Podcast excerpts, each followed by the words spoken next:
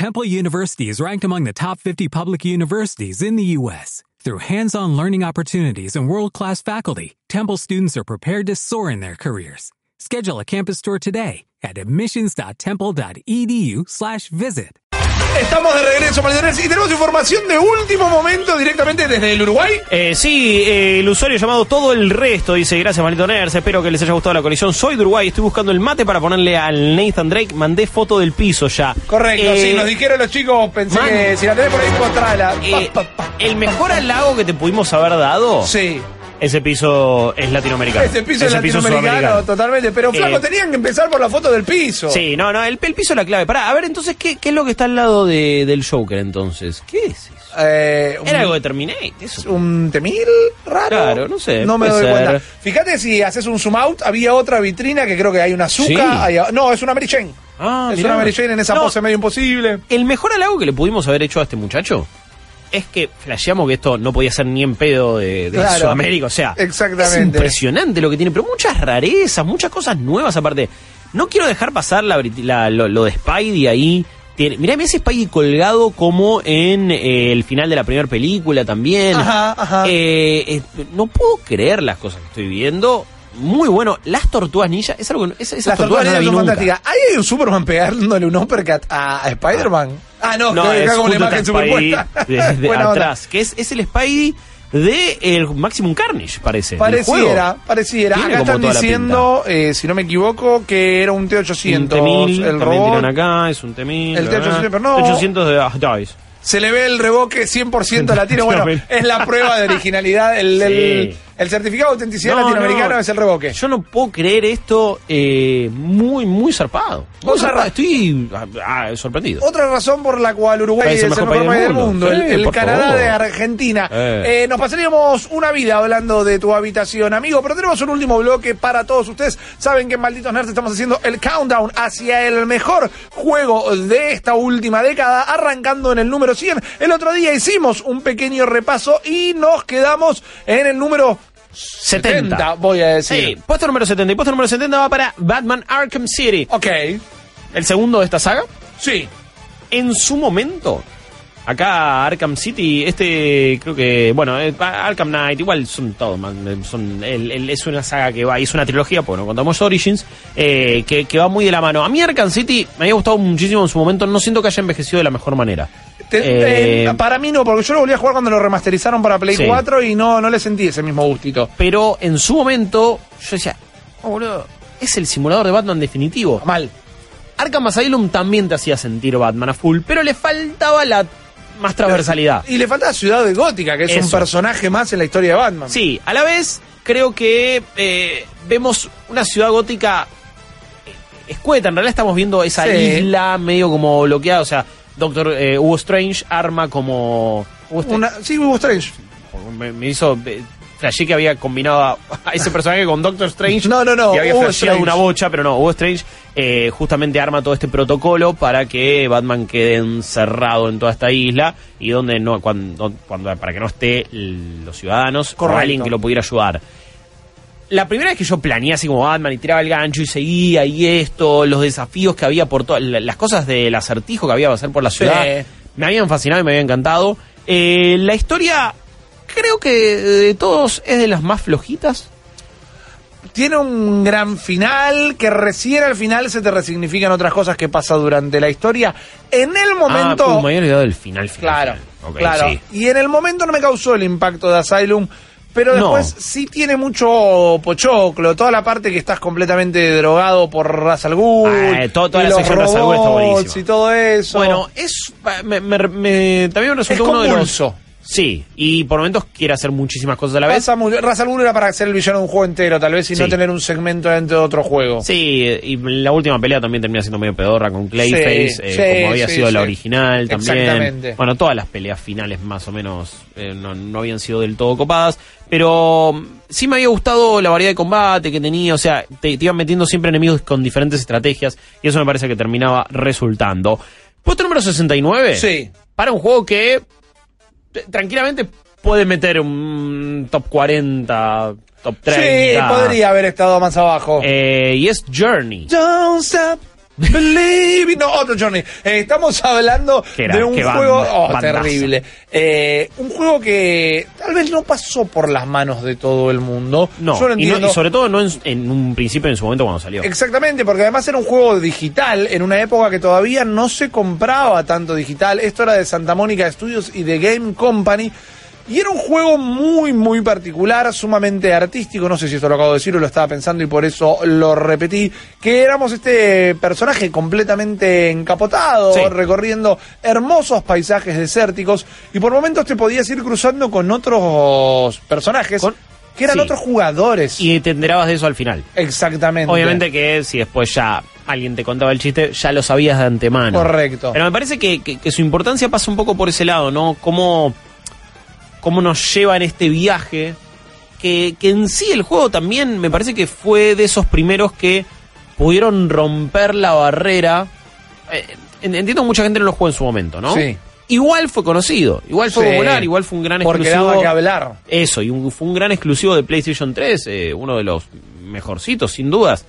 Y me parece que fue de esos primeros juegos que no era tiro, lío y cosa golda. Exacto. E igual un montón de gente los movilizó. Que, fue el primer juego con el que un montón de personas dijeron, ok, pará, me puedo sentir otras sensaciones con un videojuego. Exactamente. Que no sean simplemente levelear, conseguir un mejor equipamiento.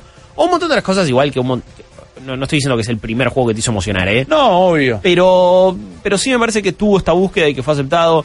Sí, es, a nivel artístico es, es una belleza. La, la banda de sonido también nominada a los Grammys. ¿Lo había ganado? No me acuerdo. Tengo que decir Eh, que sí, pero no me estoy basando en nada. Para muchísimos medios también fue juego del año. eh, es, es una experiencia inolvidable, Journey. Lo que, lo, lo- lo que representó también me parece para el gaming.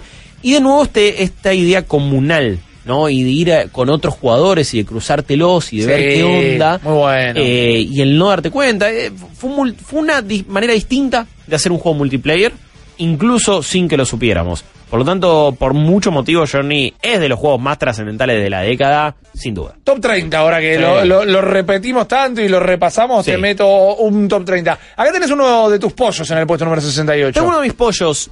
Eh, Metal Gear Solid Peace Walker Sí. es una de las mejores historias de Metal Gear. Es uno de las tiene de los mejores diálogos, de las mejores temáticas de todo Metal Gear. Ajá. Yo lamentablemente no lo jugué en portátil en su momento. Es un juego que originalmente salió para PSP. Correcto. Me acuerdo cuando lo anunciaron, ¿te acuerdas que habían puesto en una página eh, como un contador y unas cosas que iban apareciendo? Sí. Y era la mitad de la cara de Big Boss y después aparecía la de Raiden. Y fue la, fue la época donde anunciaron eh, Revengeance. Correcto. Eh, o Me- Metal Gear Solid Rising Revengeance. Y también Metal Gear Solid Peace Walker. El tema es que su jugabilidad, sus misiones, la duración, la estructura, cómo grabar, cómo mandar a tus soldados a hacer misiones y volver, eran muy para portátiles. Sí. Estaba pensado muy para eso. Y después cuando lo jugás quizás en una consola esperabas otra cosa. Me parece que los jefes que tuvo este juego a mí no me gustaron. eh, estaba también pensado para lo cooperativo, para poder Correcto. jugarlos de manera cooperativa. Eh, sin embargo, te digo, lo que hace a nivel historia, cinemáticas, diálogo, música, eh, de lo mejor que ha hecho Metal Gear. Y quizás eh, ha sido el menos jugado, imagino. Es muy probable porque no todo el mundo tenía PSP. Está para 3DS también. Sí, está para, bueno, para 360 Play 3. Está. Correcto, sí, me, me quedaban las portátiles. Yo en No la. acuerdo si ahora ya salió esta colección para Play 4 o Eh, Xbox One. sí, inclusive creo que en, en Xbox One Collection. no me animo a decir que está el Peace Walker, pero la Collection está en Sí. Xbox One. Bueno, entonces está. Ah, Eh, Porque ok. este estaba incluido. Este era, era- si no me equivoco, era Peace Walker 2 y 3. Eh, Sí. es, es- esa colección En el orden. Claro, eh, esa colección debería estar.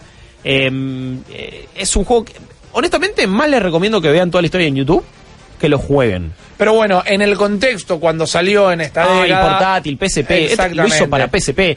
Y también la, eh, la, la osadez de Kojima de hacer un juego que, que es muy importante para el canon de Metal Gear, Sí. para todo lo que sucede en la historia, y muchos de sus personajes, en un eh, lo que, que era medio un spin-off, en una portátil. Exacto. Pero Y Kojima algo también... así nomás. Kojima tiene un almorillo con las portátiles. Ha hecho muy buenos Sí. juegos para Game Boy Advance. Sí. Yo creo que le fue un lugar, un terreno de juego para que experimentara como a él le gusta hacerlo. Y es el verdadero, o sea, ese es el juego donde vemos la verdadera, no caída, porque se termina resignificando, pero vemos por qué Big Boss eh, es quien es. Exacto. Y por qué en un momento fue considerado villano, porque eso es algo que en Metal Gear Solid 3 Claro. lo ves un poco con la traición de su propio gobierno y con todo lo que le hacen a The Boss, pero acá se termina de asentar muchísimo más. eh, un poco confuso, pero si jugaste el 5 y de repente tiraban Cypher por todos lados es porque y no entendías nada es porque no jugaste este. Exactamente. Eh, así que nada, yo lo, lo- lo sigo recomendando, pero métanle de última a la historia del video en YouTube. En el puesto número 67 Ey. tenemos un título que sé que tal vez algunos pongan el grito en el cielo. Tiene que estar en esta lista, pero no me parece mal su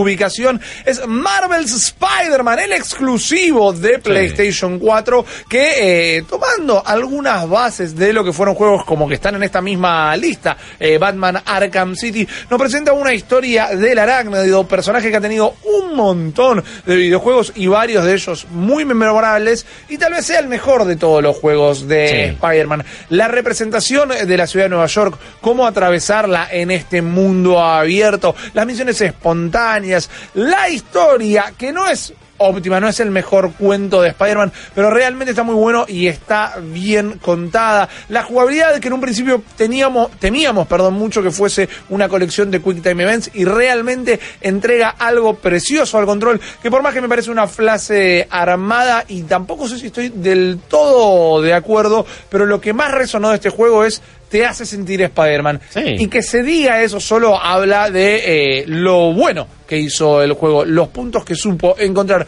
Tal vez sus jefes dejaban un poquito que desear. Eh, Las misiones con Mary Jane, salvo la de Uf. Grand Central, no era bueno. Pero cómo plantea todo un universo para lo Sí. que van a ser juegos de Spider-Man.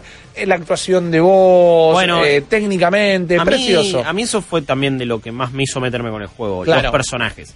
Más que la historia incluso, ¿eh? pero lo que les pasaba a los personajes, me encantó el Sí. Peter Parker que hicieron. sí, definitivamente. Peter Parker, aparte, su costado más científico. Sí. Eh, que, o, o que fotógrafo o que niño de secundaria. Y un Peter Parker donde ya le habían pasado un montón de cosas. También eso Claro, estaba ocho bueno. años dentro de su historia. Eso, y ya había estado con Mary Jane y de repente estaban separados. Los momentos de mensajito de texto de Mary Jane en, No, ese, no. en ese estadio de volvemos, no volvemos, son muy buenos. Tiene un montón de esas cosas de, de, de- de bajar a tierra el mundo de Correcto. superhéroes me parece que solamente Spider-Man te lo puede dar. Exactamente. Eh, es, ese es el personaje con el que siempre vas a tener más empatía. Sí, no vas claro. a tener eh, eh, la misma empatía con Capitán América, con Iron Man, con Batman, con Superman. Para es nada. con Spidey con quien te eh, con, el, que- con el que empatizás. Correcto. Porque sí, tenías esas situaciones de, uy, dejé la ropa en lo de mi ex. Exactamente. Y ahora la tengo que pasar a buscar. y Eso como- es así, eso es así. Sí. Y no tener un mango para pagar el alquiler. Bueno, eh, uno de- para mí uno de los mejores momentos del juego es cuando el camión de basura se te lleva la ropa también. Sí. La- el, el chabón se cambia así, lo deja en un tacho de basura y de repente tiene que buscarlo por toda la ciudad con un camión y va, y va charlando con la compañía de la basura. Entonces le dice: Está en una pecería. ¿Cuál? ¿La que se llama tal? No, no, la otra. ¿Qué? ¿El Lonis? No. ¿Tonis? No. Y Ah, claro, la que está en hay tal- 20 sucursales de la misma y- pizzería. Y, los diálogos, una naturalidad muy copada. Resaltan las partes heroicas. Porque te hacen ver el día a día de Spider-Man, que es muy parecido al tuyo, tal vez, y de repente cuando cometes el acto heroico, Totalmente. te lo levanta. Y eh, la colección de DLCs de The City That Never No, Lived, muy buena. A mí la historia me gustó Sí. más que la propia del juego. Un gran eh, título. Pero continuando con la lista en el puesto número 66, no nos reímos en el 69. No, Está es verdad. Hearthstone. con- Sí, pasa que era Journey, era como un juego muy solemne. Es no verdad, decir eso. tenés razón. Sí. Hearthstone, un juego que ha perdido un poco de tracción, que ha perdido el rumbo, pero cuando salió, paralizó a todo el mundo. No, y aparte, ¿es el juego que coloca los juegos de cartas Sí. en lo digital? Sí. Como nadie lo había hecho. Completamente de acuerdo. Hizo que todo el mundo se interesara Sí. por este tipo de juegos. Lo quizás- revitalizó, revitalizó el movimiento de juegos Sí, de cartas. Exacto. eh, porque incluso todo el éxito de Hearthstone termina replicándose en más juegos de cartas digitales. sí. Un éxito tremendo. Digo, ahora tenemos Magic Arena, que la rompe Correcto. toda. Pero a la vez eso se retroalimenta en los juegos de cartas a nivel físico. Exacto. Y me parece que sí, ma- marca un antes y un después en, Mm. en- en ese terreno de la industria. Mirá cómo te lo voy a decir. Para mí este juego, que era gratuito y que Sí, estaba también. empecé solo en un principio, Sí. me resultó un vende consolas de alguna manera, porque yo jugaba tanto que me fui a comprar una tablet solo para poder Ah. jugar Hearthstone en la tablet. Ah, me, Entonces, me- me acuerdo cuando intenté jugarlo en un celular que tenía que después viejo, salió, sí, no, no, era muy difícil, Sí. pero en la tablet se jugaba bastante bien, era un juego que lo estaba jugando tal, y debe haber sido el juego que más guita puse en mi vida en microtransacciones. Compré sobrecitos a lo tara. en Hearthstone, pero lo disfrutaba bueno. muchísimo. En el puesto número 65, Sí. un juego que recordamos con más cariño que tal vez lo ¿Su bueno que era efectivamente. la No, que- vale, esa ni la ¿Tuvo contamos. secuela? No. Ok, fantástico. Deus Ex Human Revolution, un juegazo, ¿eh? lo amé, lo un amé, juegazo. lo amé. 2011, muy copado. Lo único que tenía para decir que tal vez cuando miramos hacia atrás, hoy por hoy, tenía algunos problemas. Problemas que inclusive en otros lanzamientos, en otros relanzamientos, fueron mejorados. Sí, y me parece que es un juego que cuesta un toque revisitar por algunos temas de jugabilidad. Sí. Eh, es un toque duranga por momentos el movimiento. Siento que si no es stealth, el juego no tiene sentido. No. Y después llegas a los bosses y los bosses no te piden stealth. Es igual, los, eh, recordemos la historia, ¿no? Los jefes lo había hecho otro estudio directamente. Correcto. En la versión del Director's Cut están arreglados. Le meten un DLC para explicar un momento de la historia donde de repente te frizaban y te despertabas un tiempo después y dices, ¿qué pasó acá, chicos? Eh, y eso lo metieron en un DLC. Como que bueno, hoy por hoy vas a jugar una versión mejorada a nivel historia y a nivel voces.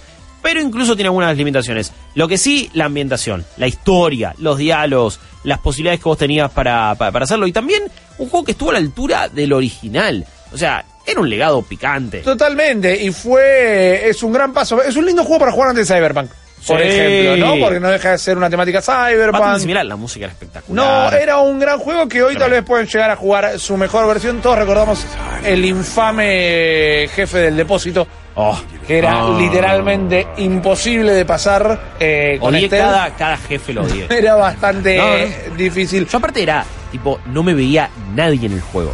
Y había puesto todos mis puntos en eso y toda mi atención Claro. en eso. Y de repente era como, ¿y ahora es que Estoy en pelotas, Y ese que también completamente en estabas en unas vitrinas, tipo. Oh, no, una paja total. Muy, muy total. malos. En el puesto número 64, tal vez una de las experiencias mobile que más he disfrutado esta década está también para PC, es Gorogoa. ¿Qué carajo es Gorogoa? Bueno, véanlo así, es un juego de puzzles donde van a estar atravesando viñetas ustedes y en las mismas van a tener que estar encontrando pequeños objetitos, pequeños dibujos y a medida que ustedes las pueden hacer girar, por ejemplo, esto que según la perspectiva, no como en un Monument Valley, pero en la perspectiva estaba abajo, cuando gira la carta queda arriba y te veías que en lugar de ser un sol, ponele, cuando lo das vuelta se transforma en una pelota y la pelota cae abajo de una taza que había y vas avanzando como destrabando puertas, por decirlo de alguna manera. Un juego difícil de explicar sin imágenes, un Pero que juego tienen que jugar sí o sí. sumamente artístico. Obviamente viene de la mano de Anapurna, que saben que eh, tiene la espalda, bueno, tanto no la tienen porque están en quiebra,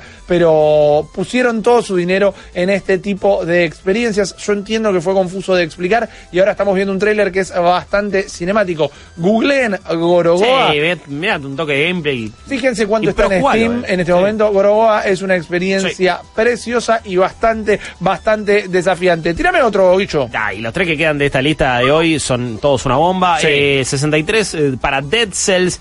Dead Cells eh, es, es un juego ideal en todas las plataformas. Le digo, yo el- hoy por hoy lo estoy jugando en Switch a full, siempre, cada Sí. tanto meto ahí, meto unos runs. Podés volver. Eh, uno, de la- uno de los juegos con mejor jugabilidad de, de- de este género, side-scroller, 2D, eh, de acción, roguelike también, un juego Sí. que tiene una progresión interesante, pero que, que no es que de repente, uy, listo, ahora ya tengo el personaje repapeado, y no es tipo Rogue Legacy que le voy mejorando Claro. todas las stats, sino que es como una progresión lenta y en realidad vos vas aprendiendo cada vez a, a mejorarlo, o a jugar mejor, vas a poder tener algunos beneficios, sí, uy, puedo tener ahora tres pociones en vez de dos, pero tenés que mejorar vos todos los niveles, todas lo- las armas que tenés, también la variedad y cómo en cada run podés jugar de una manera totalmente distinta. Sí. Pero bueno, ni, ni hablar de lo que hace también a nivel artístico y animación, pero tiene una jugabilidad soberbia. Puesto número 62 para Overwatch. Overwatch, un juego que em, Yo este te lo ponía en los primeros 30 también, si me preguntás a mí, ¿eh? Sí, me parece que a nivel juegos con eh, Sí. multiplayer instaló un montón de cosas muy interesantes que de repente todos empezaban a utilizar e incluso giladitas como no te voy a poner el leaderboards ahí los rankings cuando vos apretes tab o select en tu cosa, no, no importa si vos estás primero, si mataste tanto, si te mataron tantas veces. Esto no es Call of Duty, esto va por otro lado, es laburo Sí. en equipo, los héroes, cómo armar una historia a través del lore, a la través de tus sensación de, fans, progreso. los, los cortos animados. Man, tuvo cinco clones en el mismo año de lanzamiento. Si Sí, eso no te sí. marca lo que movió eh, ahora con la secuela que se va a venir. Ma- no digo que mantiene fuerte a, a Blizzard porque guita le sobra, pero termina siendo los juegos que más enteritos le quedaron, sobre todo con la base de fans. Era un juego, eran. Es un, es un juego con personajes que ya queríamos antes de que sea lanzado. Exactamente. Ya los reconocíamos, ya los sentíamos. Entonces, esa, eh, ese carisma, me parece que solo, mu- muchas veces solo Blizzard lo puede hacer. El contenido, o so- el soporte al Sí, juego, bueno. que sigue lanzando mapas, personajes, modos, juego pues. del año en 2016. Sí, llevamos tres años y medio casi ya de la salida del juego. Exactamente. Y lo que hizo también a nivel esports es interesante con el concepto de la Overwatch League. generó una escena, generó Sí. su propia escena. Quería acotar para esto de, che, eh, hubiera quedado acá, hubiera quedado allá esta votación, por si no lo recuerdan, la hicimos con toda la redacción de Malditos Nerds y democráticamente se armó un promedio y por eso Sí. los puestos, lo que expresamos acá es sumamente personal. El puesto número 61, rapidito, ahí está, este no es el pollo, este es eh, los pollos hermanos, la pollería, el parripollo. Ah, papá, con el comandante. Shepard a todos lados. Hasta la victoria. Shepard, carajo. va. Eh, el mejor juego de la generación pasada, Mass Effect 2, olvídate, no hay otro RPG como este. Es, eh, me parece el pináculo de BioWare en un montón de cosas. Quizás Cotor 1, pero hay por ahí alguna cosita de la jugabilidad de Cotor 1 y algunas Ajá. secciones son medio japas. Eh, Pero en Mass ser. Effect 2 algunos dirán, "Eh, se volcó demasiado la acción. No importa, la historia, los personajes, las misiones de lealtad, la misión suicida, la música de este juego, lo que haces en la misión final, la carga que lleva Shepard ahí, todo lo que sucede con él, Es verdad, los romances es que puedes hacer, los DLC, el Leros de Shadow Broker sigue siendo la mejor pieza de DLC jamás hecha en algún juego. Yo no me voy a olvidar nunca de Mass Effect 2, lo amé por completo, es uno de mis juegos favoritos de la vida. Muy Eh, Se bien. está terminando el programa, pero podría hablar 700 horas seguidas de Mass Effect y sobre todo de Mass Effect 2. Eh, es un juego que cada tanto vuelvo, siempre al 2. El, el resto acá eh, los toco un toque. Muy pero bien. no, al 2 siempre regreso, el momento que te volvés a encontrar con Garrus. eh, todo es épico, todo es fantástico. eh, amo profundamente Mass Effect 2 y lamentablemente EA mató Mass Effect, pero bueno, eh, algún día volveré. Acabas de escuchar solo una pequeña parte del multiverso Malditos Nerds. Viví la experiencia completa de lunes a viernes de 22 a 24 en porterix.com y twitch.tv barra Malditos Nerds. As a new Western Union customer, you can enjoy a $0 transfer fee on your first international online money transfer. Send money to your family and friends back home the fast, easy, and reliable way. Visit westernunion.com or download our app today to get started, and your first transfer fee is on us. FX gains apply, not available for credit cards and transfers to Cuba. Services offered by Western Union Financial Services Inc. and MLS 906983 or Western Union International Services LLC and MLS 906985.